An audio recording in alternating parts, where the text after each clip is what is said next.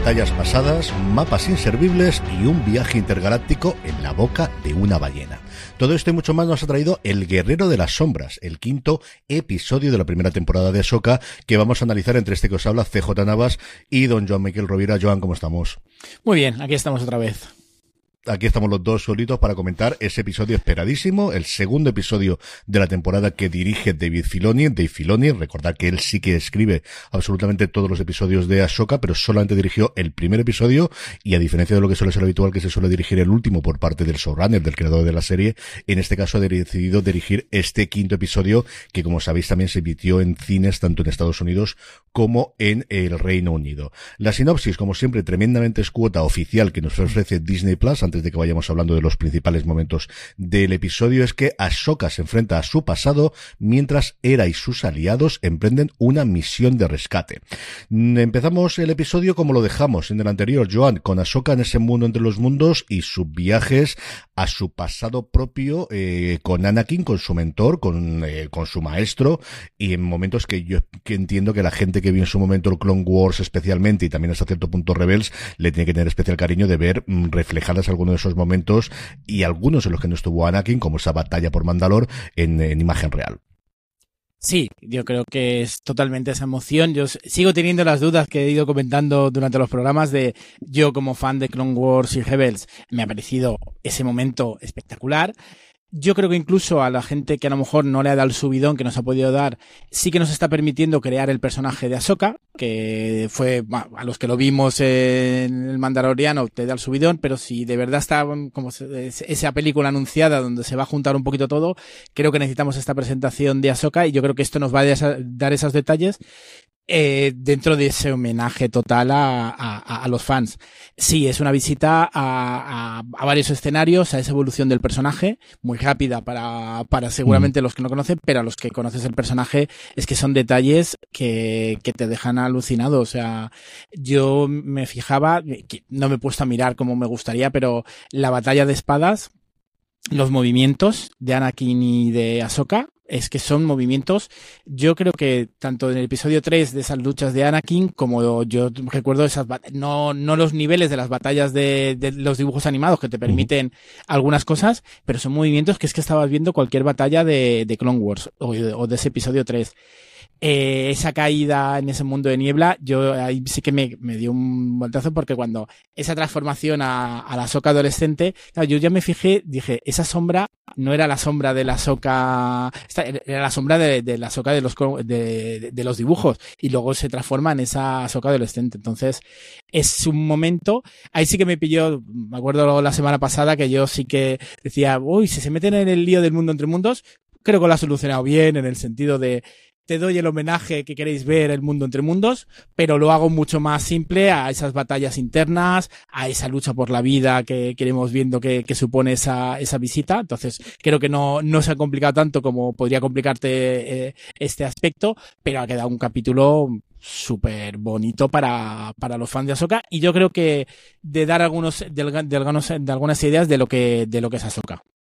Sí, yo creo que al final no nos dejan claro que exactamente lo que es. Mi interpretación dándole vueltas a lo que es es mucho más lo que ella está pensando mientras está en el agua, cuando luego la rescatan y luego hablamos de eso, de una especie pues, de, de, de, algo relacionado con la fuerza en el que ella va haciendo una especie de reflexión de toda su vida hasta el punto que le ha llegado a día de hoy y hasta qué punto ella tuvo influencia en la caída de su maestro. Vemos varios momentos en los cuales se superpone la imagen de ese Anakin prácticamente adolescente que vimos en las películas originalmente con Darth Vader, que yo creo que es de los momentos más chulos, incluso cambiando el color del sable láser en determinados momentos. Y yo la interpretación que le he dado desde luego es el momento de aceptación de ella de esto es lo que me ha sido hasta ahora y ahora, a partir de ahora voy a cambiar. Ese elijo vivir que ella dice finalmente es el que va a marcar la soca que yo creo vamos a acabar de ver en estos episodios y esa soca blanca muy retirada o muy traída de, de, de luego con el Señor de los Anillos que vimos en esa escena final en su momento en Rebels y que tanto se había hablado y que vemos toda esa transformación cuando ya la vemos finalmente en la segunda parte de este episodio, Joan. Sí, sí, totalmente. Eh, justamente yo creo que, que deja abierto a, a esa interpretación el, es es una lucha por la vida, lógicamente, pero que, que sirve un poco de final de entrenamiento de, de Ahsoka. Ella abandona la orden y abandona a su, a su maestro Anakin, por eso tenía que ser él. Eh, como has dicho, yo creo que además ese Anakin, cómo va evolucionando, los sables, ella también va cambiando los sables. Son detalles muy de, fan, pero dice, claro, estos son los sables que le dan en la batalla. Entonces, eh, simbólicamente es eso, es el final del entrenamiento, yo creo, porque además, mm, yo no recuerdo, pero eh, ese típico entrenamiento donde este Luke se enfrenta a Aisha Darth Vader, que es el mismo, pues aquí es ese, entonces es en esa lucha por sobrevivir, en esa caída, ella tiene sus, gracias a esas visitas que tienen los maestros Jedi cuando, cuando hacen falta, pues yo creo que tienen la visita de ese Anakin que es en parte el anterior a Darth Vader, pero que también ha sido el posterior a Darth Vader. Es el Anakin que, que ha hecho todo su proceso, entonces el que la, el que la visita para, para todo, para, para terminar ese, ese bajo y, llegar, pues eso, como te has dicho, a esa a la Blanca, que tanto has hablado, tantos comentarios, y además, además me ha gustado mucho que, bueno, lo iremos comentando, la evolución incluso del carácter. Jugó mucho con ese personaje un poquito más, mm, más seria y cómo ha sido pasar este trance y ya la ves una soca más alegre. No tiene por qué ser la soca de las primeras temporadas, que tiene esa evolución del personaje, pero ya sí ves una soca que ha pasado ese momento y la ves con un carácter mucho más, que además yo creo que ahí Jesús Dawson está estupenda, el cómo ha ido cambiando de, de, esa seriedad, de sus dudas, de su mm. entrenamiento, a de repente ya he asumido todo, el traje blanco y ese carácter, esa alegría a, para tomarse lo que queda es sobre todo la sonrisa constante que tiene y ese espíritu yo creo que, que lo que mm, zen yo creo que es la palabra que me sale no de, de, de luego lo hablaremos cuando comentemos toda la parte final de cómo va a viajar pero es ese momento de, de sabiduría muy muy de, de, de,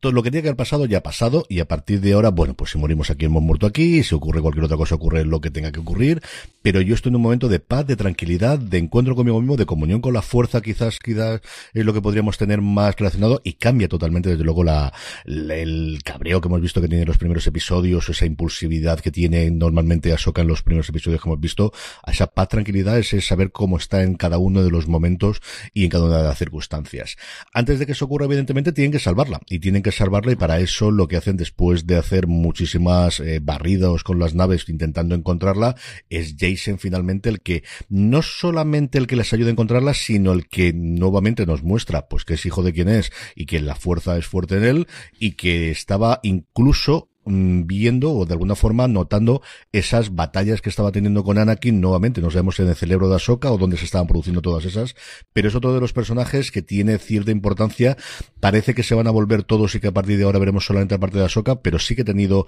dentro de que esto de que al final era se ibas a su hijo una misión en la que no estaba claro que iba a pasar, mm, desde luego de ser el mejor de, de, premio de la madre del año posiblemente lo gane, pero el chiquillo al menos aquí cumplió su función y ha salvado a Ahsoka. La verdad es que eso hay que, que reconocérselo a él. Sí, sí, a ver, totalmente. Como decíamos, este, este, el niño que hace aquí, vale, nos lo querían presentar, quedaba claro, tenía su, lógicamente tenía su misión, eh, como has dicho muy bien, dice, no sé si justifica que, que, te lo lleves, pero bueno, tal como son estos personajes que se salen de lo común, pero estaba totalmente justificado esa muestra de, de la fuerza. Pero a mí sobre todo me ha gustado esos detalles muy de Filoni de, de ese homenaje a ese Imperio contraataca, con esa búsqueda de, de Luke cuando desaparece, el, el, el, buscarlo, el, el eh, aquí, eh, aquí el, el, astromecánico con su radar, con la poca cobertura que tiene, ella con un detector intentando buscarlo, las naves buscándolo, o sea, eh, creo que ha habido mucho de homenaje también a esa, búsqueda de Luke, que a mí me, que me ha encantado, y luego eso, presentarnos todo el potencial de, de Jason, y me gusta mucho, de bonito, la escena, ella y él escuchando, escuchando los sables, no sabes muy claro si ella lo escucha o en el fondo él está transmitiendo eso y para darle esa seguridad de que hay que seguir buscando. Entonces, me, me, me, gusta mucho y eso. Jason con un, eh, con un potencial que, que nos va a gustar mucho.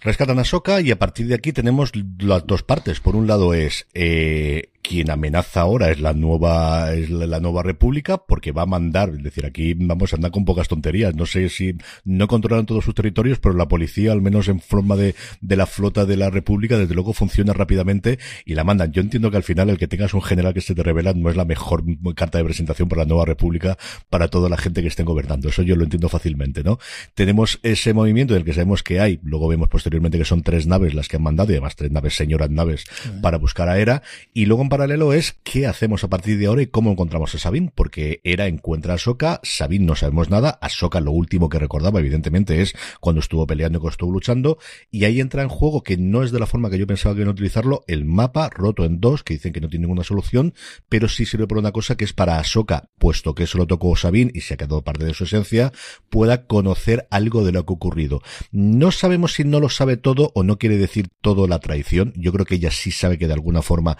ella se dejado ir y no se lo quiere comentar a Era inicialmente hasta que ella pueda hablar con Sabine cuando, cuando vaya a su búsqueda. Pero sí que tiene todo ese momento y esa es una de las escenas que me ha gustado mucho, el cómo lleva recordando todo lo que ocurrió en ese enfrentamiento del episodio anterior con ese escenario, es que el sitio es una pasada, o sea, realmente el lugar donde ellos hicieron toda esa especie de ritual con el mapa me parece un sitio precioso. Y ese recuerdo y nuevamente de, tranquilidad decirle era, mm, tenemos que ir a por ella.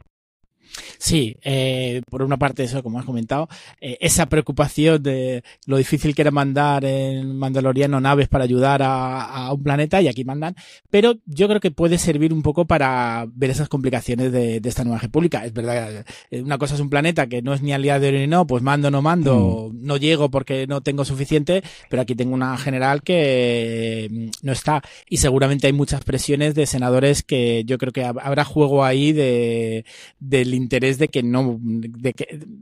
algún traidor, yo ya me imagino algún traidor en el Senado que quiere impedir y entonces como que se lo tienen que tomar en serio. Me gusta la Mon Modma como siempre tan pura de la, la única que de verdad cree en todo el sistema, ella diciendo, yo lo intento, pero es que aquí no, no mando yo, aunque sea la jefa, no, no mando yo. Y entonces, eh, eso me, eh, me, gusta ese detallito de esto. Eh, y luego lo que me has dicho, yo creo que la escena de, no nos lo esperábamos, esperábamos otra búsqueda del mapa, de ella recrear esa, ese momento, yo creo que está muy bien. Y además, con ese perfil, es, ya es la nueva soca, por lo tanto, no es el cabreo, dice, bueno, como yo creo que totalmente acertado, dice, eh, ha visto algo, dice, pero ya tengo tiempo, ya llegaré, ya me enteraré qué ha pasado, no voy ahora a decir, uff, si al final se han ido gracias a, no, he visto lo que ha pasado y yo tengo que ir a ayudarla, que es la misión y para ayudarla necesita alguna forma de llegar a esa otra galaxia donde han ido con el ojo en el anterior episodio. Y ahí es cuando mm, yo creo que todos lo suponíamos que íbamos a tenerlo, ya habíamos visto ese anticipo de los purgils en el episodio anterior. Y aquí Ahsoka mira hacia el cielo, ve una manada de purgils, porque no sabría decir todo exactamente, de ballenas, es una verdadera barbaridad la que tenemos en este caso. Y a partir de ahí tenemos los últimos 15 minutos que a nivel de efectos especiales es, a mí me parece sencillamente espectacular, o sea, me ha parecido maravilloso el momento en el que ella se acerque a ese Purgil todavía más grande que el resto de los otros dicen este es, cuando le dices uno, el, robot, esta es el, el, androide, este es en el que podemos entrar hasta la escena en la que incluso se mete en la boca y desaparece después. Creo que son 15 minutos al menos a nivel técnico sencillamente espectacular de lo mejor que yo he visto este año. Sí, la verdad es que eh, ese momento, por una parte, la, esa idea de, yo como seguía apostando con mi mundo entre mundos, pero sí, era, era lo lógico, ya que teníamos los Furgis por ahí, que fuera la manera, esa, ella ya se decide a contactar con ellos, que eso sí que lo vimos en Ezra, que era una parte importante en la, en la trama de Hebels, y eso, espectacularmente en, los efectos. Sí, y además, si comparamos con la parte que a mí me me ha gustado mucho en, de, de las batallas eh, recordadas, eh, resoñadas por Ahsoka, que juegan, yo creo, aprovechan de, como es un sueño, es una ensoñación, juego con la niebla, están, yo creo que están estupendas y además ahí lo importante es esa evolución de los personajes, pero seguramente dicen, aquí no me voy a gastar tanto presupuesto porque con ciertos elementos mm, nos va a encantar igual, es decir, yo no necesito ver la batalla recreada, que bien dibujos, lo que necesito ver eh, que, que, que, me está manejando, y en cambio aquí sí que ves otra vez unos, unos efectos, una, una parte visual que, que se ve y cuando se cierra la boca, cuando se acercan, ella subiendo a la nave es muy, o sea, son efectos que están mm. muy, muy bien, o sea que se nota que en esta, y además como en este capítulo, Filoni ha dicho de este es mi capítulo y quiero que quede todo muy, muy bien. Esto es lo que nos da el episodio, luego preguntaremos como siempre, sabéis que tenemos los comentarios de los oyentes, que tendremos después teorías del siguiente episodio, porque como en marca de la casa no tenemos avance ni de texto, ni siquiera imágenes, yo no os pido un tráiler un teaser o un pequeño avance en vídeo, no, no, ni siquiera imágenes del siguiente episodio, así que jugaremos a las adivinanzas a ver qué es lo que esperamos del siguiente episodio, que por cierto no tenemos título, una vez más, los títulos solamente se revelan cuando se publica el propio episodio, pero sí que antes de todo eso, como solemos hacer Joan, momentos favoritos, ¿qué te ha gustado especialmente del episodio? Hay dos momentos. Mira, uno no me lo salta ahora la, la explicación, comentar. Eh, primero la menciona la senadora Organa. Mm, es otra cosa que nos puede dar. Va a costar, o sea, yo es una cosa que es lo sentimental, pero yo creo que es un personaje que también va a tener que, que ser rescatado con todos los efectos que, que hagan falta.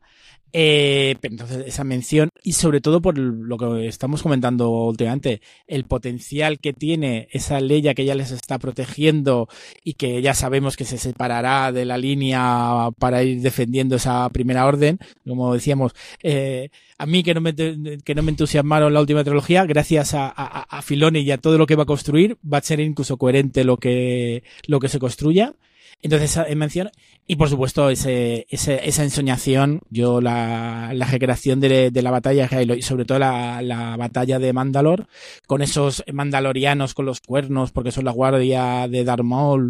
eh, ese momento, y, como comentaba antes, esas batallas, cómo han ido evolucionando, eh, Anakin, como eh, aprovechando más los efectos, como con el pelito corto, cuando es un joven maestro, pero todavía es el principio, ya más mayor en la batalla, cuando no tiene que estar, porque él no está en la batalla de Mándalo, porque él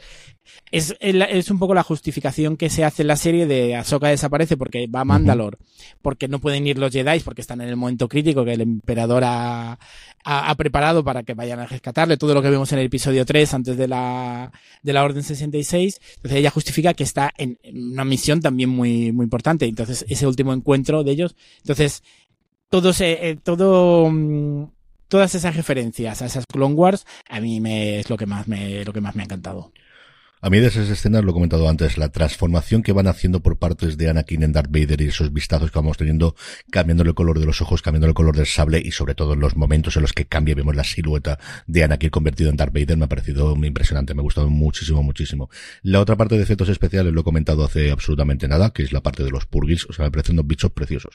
Además, muy tuloideos, o sea, es muy, muy, sobre todo por la parte de los tentáculos que tienen en la parte de atrás que simulan, el, al final es una mezcla entre ballena y calamar gigante, podríamos decirlo por la parte en la que se mueven, son los bichos que me dices, lo tengo en los mitos de Tulu, lo entendería perfectamente. Y además, una vez que he caído en eso, me ha gustado todavía más. La verdad es que me ha gustado mucho. Y luego, en parte de frases, igual que te decía la mención a la senadora Organa, a mí ha habido dos momentos que me han hecho mucha gracia como aficionado a Star Trek. Y es que al final sabéis que yo soy mucho más desde luego Star Trek que de Star Wars. Y hay un momento cuando llega la flota de la Nueva República que dicen prepare el rayo tractor, que yo no mm. recuerdo si en Star Wars es una muy habitual, pero sí es muy habitual en Star Trek. de que tengamos un rayo tractor es muy, muy habitual. Y luego, cuando los Purgils vuelan alrededor de la flota, la comandante, la capitana del, del navío principal de los tres que manda la República, dice que preparen maniobras evasivas, que es algo que siempre ocurre en Star Trek. Cuando te atacan, lo que haces es levantar los escudos, eh, izar los escudos eh, eh, y hacer maniobras evasivas. Y esas dos frases,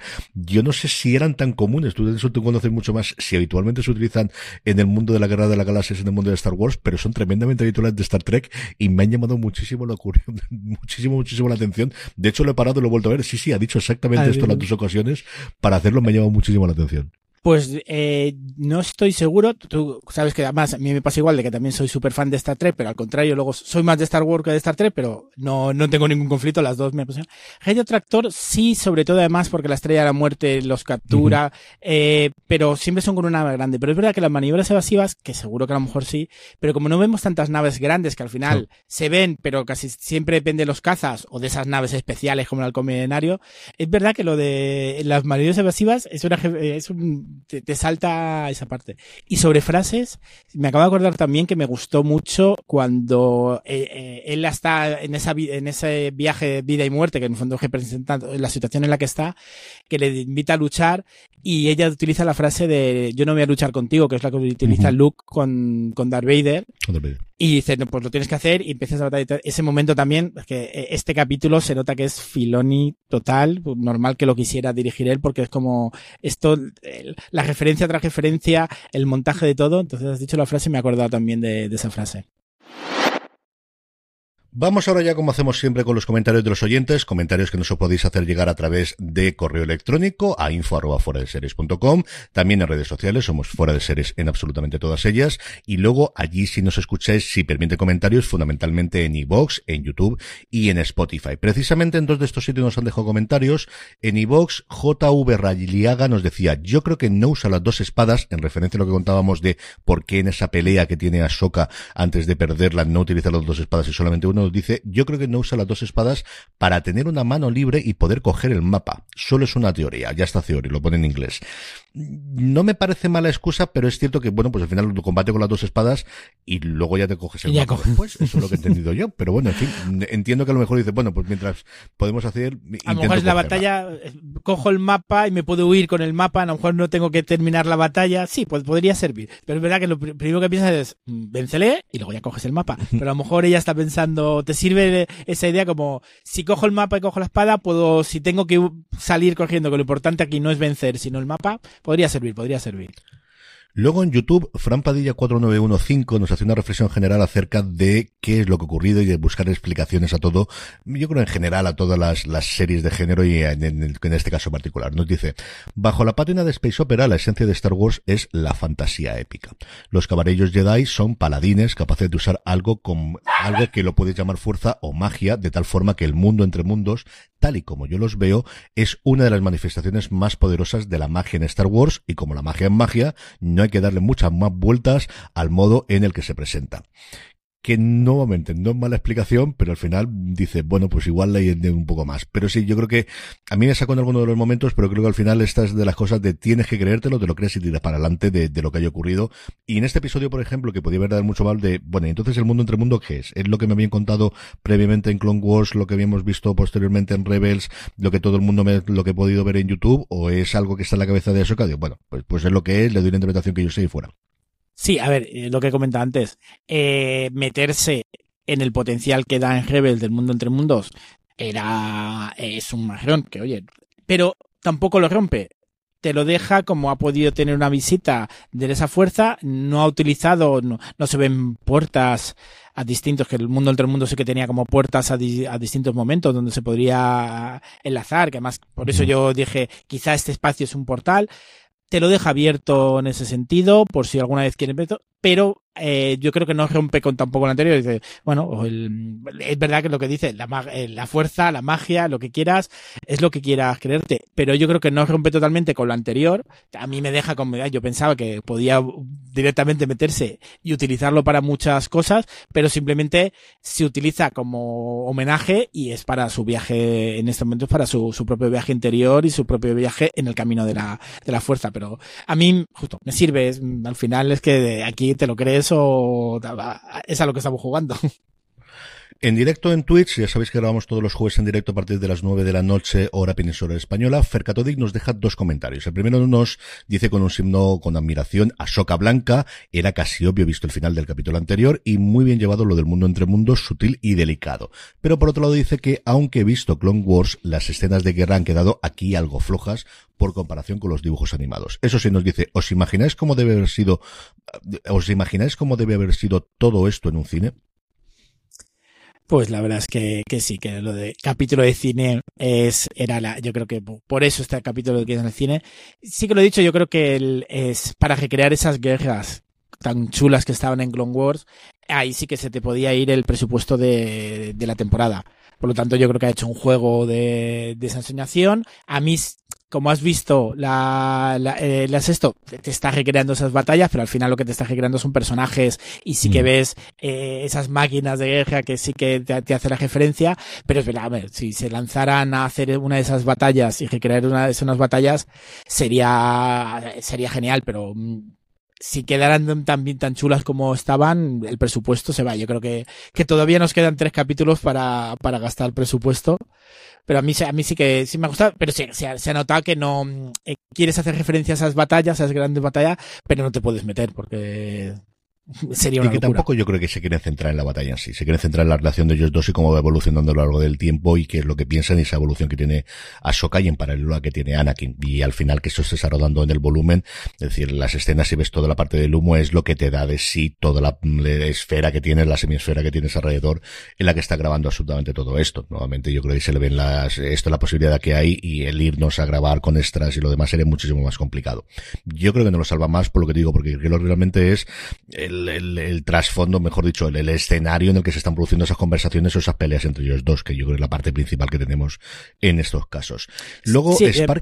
dime, dime. No, sí, sí, además justo que luego son eh, los personajes, porque al final sí que vemos a ese Rex como capitán, porque al final lo que quieres es destacar eso, incluso toda esa relación que Ahsoka tenía con, lo, con los clones que, que eso la, en, la, en la serie lo trabaja bien, esa contradicción de los otros son androides, parece que como además Lucas eso lo cuida de no matar demasiada, demasiada gente, luego se pone duro en algunos momentos, pero que no, entonces, eh, sí que en la serie se habla de eso, de cómo los, cómo los androides, son, la mayoría de veces son eh, los androides los que son estos, pero los clones, esa, eh, no, son clones, pero no dejan de ser personas mm. clonadas, por lo tanto tienen su vida, tienen su historia, han crecido más rápido y no tienen, eh, eh, no tiene la misma infancia que otros, pero también eh, la serie y, y Ahsoka además es muy, tiene mucha empatía con esa situación con los clones porque además ella ha crecido, ella todo su entrenamiento ha sido en guerra, que es aparte un poco lo que, esas sus contradicciones es que no, no se siente una Jedi porque al final ha sido una guerrera, no ha sido,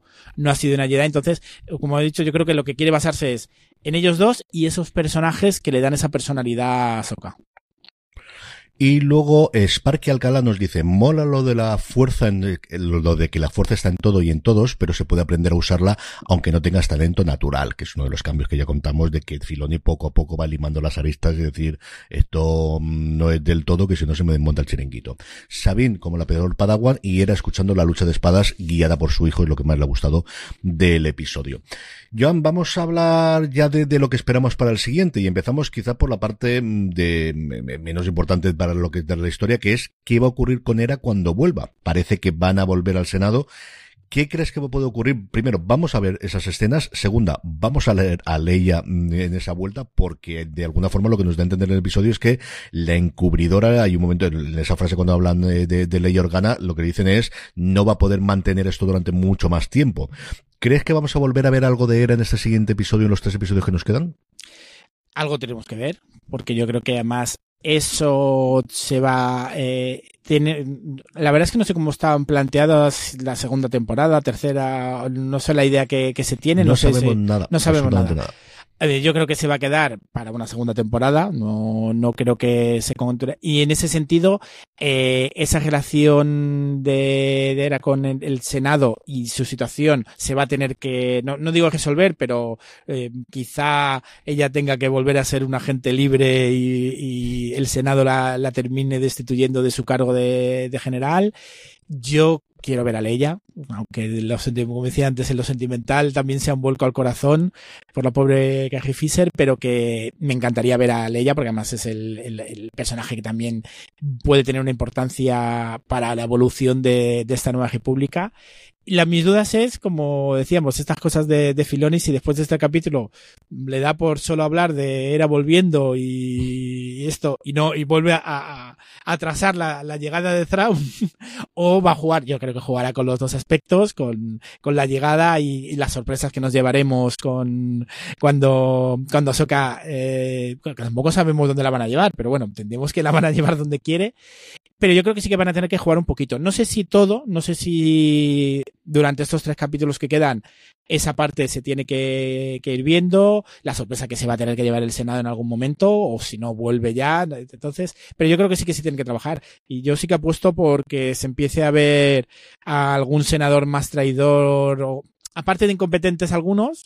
porque puede ser algunos simplemente de ese miedo al conflicto, pero yo creo que sí que mm. tiene que haber algún traidor por ahí. Y sí, yo espero, yo espero una, Leia, no sé mm, si la veremos de frente. Si la verdad es que el, en esta ocasión, eh, como decía antes, el Anakin, claro, no sé, ahora es muy muy difícil saber la interpretación que hay cuando hay tanta transformación por digital. Pero a mí el Anakin que han sacado en las tres facetas de su evolución, jovencito, eh, medio y, ya el último Anakin, me ha gustado mucho en efectos y la parte de interpretación no sé cuánto hay. Entonces, eh, lo de Leia va a ser difícil, va a ser difícil enfocarlo, será una mención, un holograma, alguna cosa así, pero yo creo que tiene que, que haber una referencia más directa que solo comentario.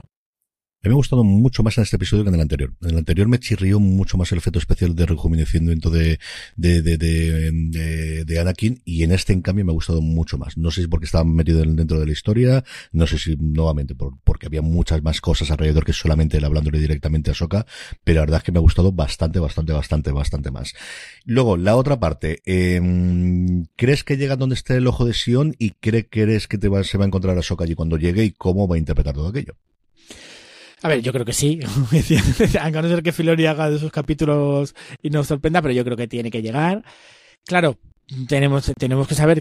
en qué situación está Thrawn y en qué situación mm. está Ezra eh, llegaron juntos, eh, por lo menos en, en Rebels, llegan con los Purgis, se llevan toda la flota que estaba, que estaba acosando Lozal, con Throne medio atados por los tentáculos y, y Ezra medio manejando para que se fueran. A partir de esa llegada, eh, está Ezra capturado, Ezra huyó, Seraun tiene que haber montado una infraestructura. Seguramente no tiene infraestructura para volver, pero algo tiene que haber porque tiene que haber mantenido contacto a través de estas brujas, eh, mm. seguramente a través de esa magia que también hemos visto, algún contacto tiene que tener. Entonces, han llegado a un planeta, de ese planeta tienen una manera de contactar con las brujas, que es la única manera, porque debe ser eh, no, él no ha, no ha hecho una llamada a, a ningún mando imperial él solo se ha podido contactar y seguramente me imagino alguna, alguna tribu también con sensibilidad a esa fuerza, pero que no es la fuerza realmente, porque las brujas tienen su propia sintonía, que ha contactado con la otra alguna infraestructura, algo le queda ahí y lo que haya podido generar. Y mi duda, no, no, no sabría apostar mucho, porque si Edra ya está haciendo la posición, incluso esas primeras teorías de si había caído al lado oscuro, yo entiendo que con el final de Rebels no, pero bueno, eran teorías graciosas cuando vimos a ese personaje que, que Ahsoka se cargó rápidamente. Pero tengo muchas dudas de, de lo de Thrawn. Me puedo imaginar más cosas de, pues eso, tiene que tener una paraeta, hay un chiringuito montadito donde está preparándose para volver,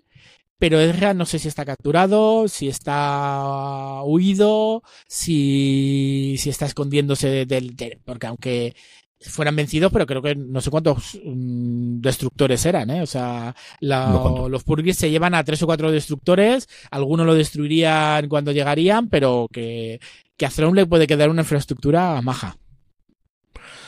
En fin, lo que desde luego estaremos es aquí para contarlo como siempre todos los jueves en directo a partir de las 9 en Universo Star eh, Wars. Ya sabéis, todos los nuevos jueves a partir de las 9 de la noche, tanto en twitch.tv barra fuera de series como en youtube.com barra fuera de series. Hablaremos de ese sexto episodio y ya vamos, tres, nos quedan solamente de los ocho que forman esta primera temporada de Ahsoka. Don Joan Miquel Rovira, un abrazo muy fuerte y hasta el próximo programa. Un abrazo y hasta pronto.